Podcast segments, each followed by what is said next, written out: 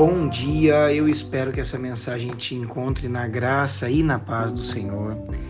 Nossa reflexão de hoje vai estar baseada em alguns pequenos recortes do livro de Gênesis, trechos bastante conhecidos, e o tema que eu dei foi a tese da serpente.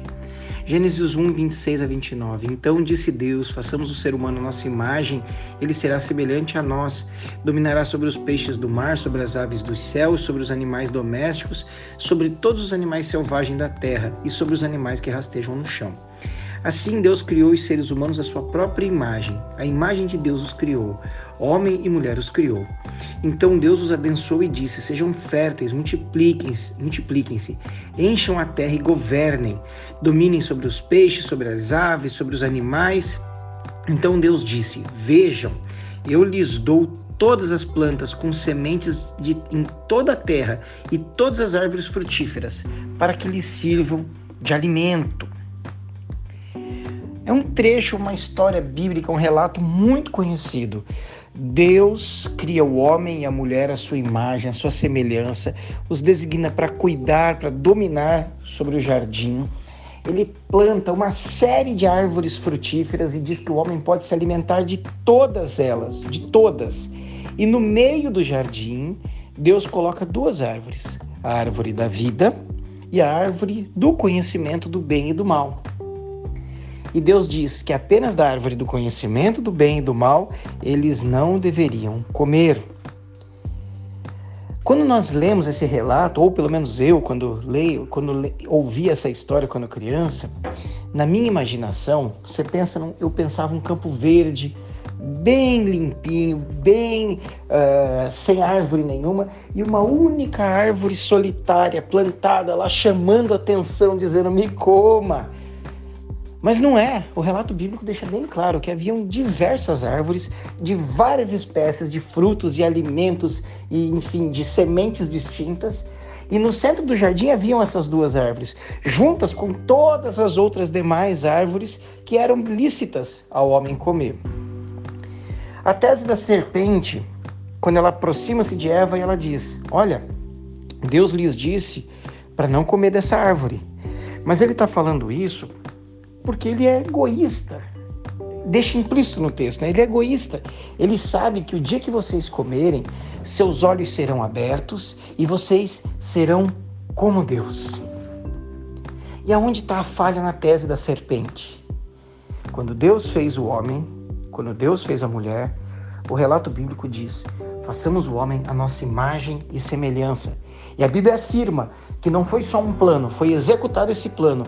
A imagem de Deus os criou. O homem e a mulher já eram feitos à imagem de Deus, já haviam sido postos para governar, já haviam sido postos para liderar. Havia uma conexão, uma, uma estabelecia, eh, havia uma conexão estabelecida entre o homem e Deus, entre a mulher e Deus. E a serpente vem com a tese dizendo que se eles comessem daquela árvore, aquela única a qual Deus mandou que não fosse comida, eles seriam como Deus mas eles já eram. A proposta da serpente nada mais foi do que tentar ser o que já eram sem Deus. Eu vou repetir. O que o homem e a mulher já eram em Deus, a proposta do, do Éden, a proposta da queda no Éden, é que eles tentassem ser aquilo que, aquilo que eles já eram em Deus, sem Deus.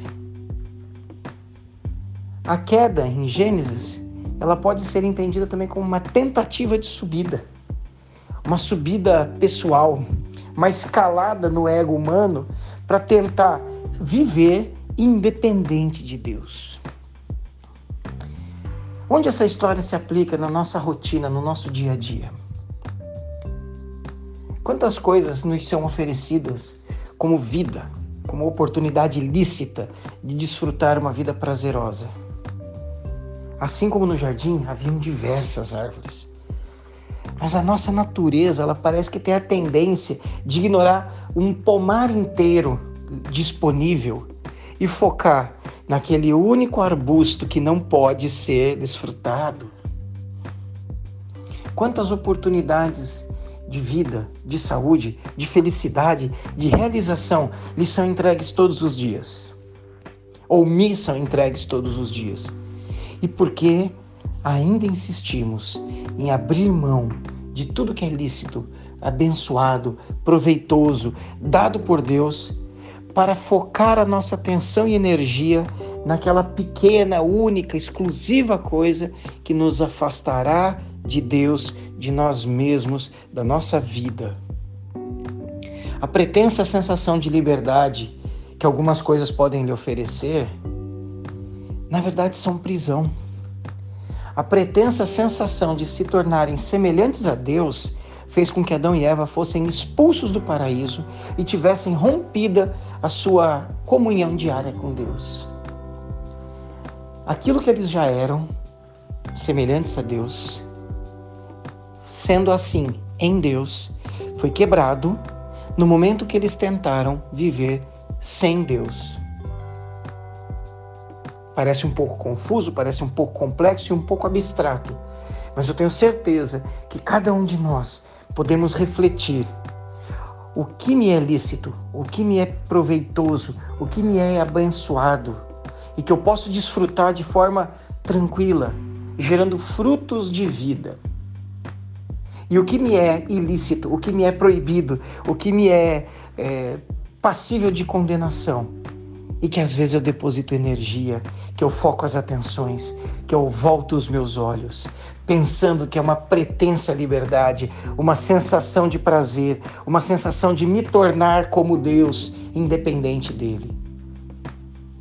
Isso que é ilícito, isso que é condenável, é o motivo pelo qual pode nos afastar da comunhão com Deus, pode nos afastar do jardim e quebrar o que, o que aconteceu com Adão e Eva, quebrar a imagem e semelhança de Deus que havia na vida deles.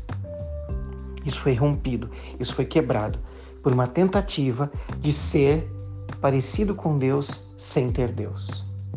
O meu convite, meu estímulo nessa manhã para você é não cair nas teses que a serpente oferece para a tua vida.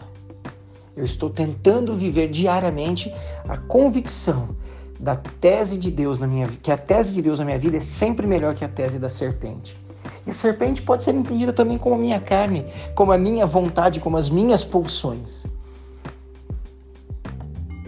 Meu estímulo para a tua vida e para a minha vida é que a gente continue vivendo na dependência de Deus, entendendo que depender dele é ser livre, é ser protegido, é ser seguro. A independência de Deus é morte. Que Deus te abençoe nessa manhã, que você lembre que você foi feito para ser a imagem de Deus e que se a serpente te traz uma tese de que sem ele você será como Deus, a tese já é falha, já nasce morta. Um ótimo dia. Que Deus te abençoe.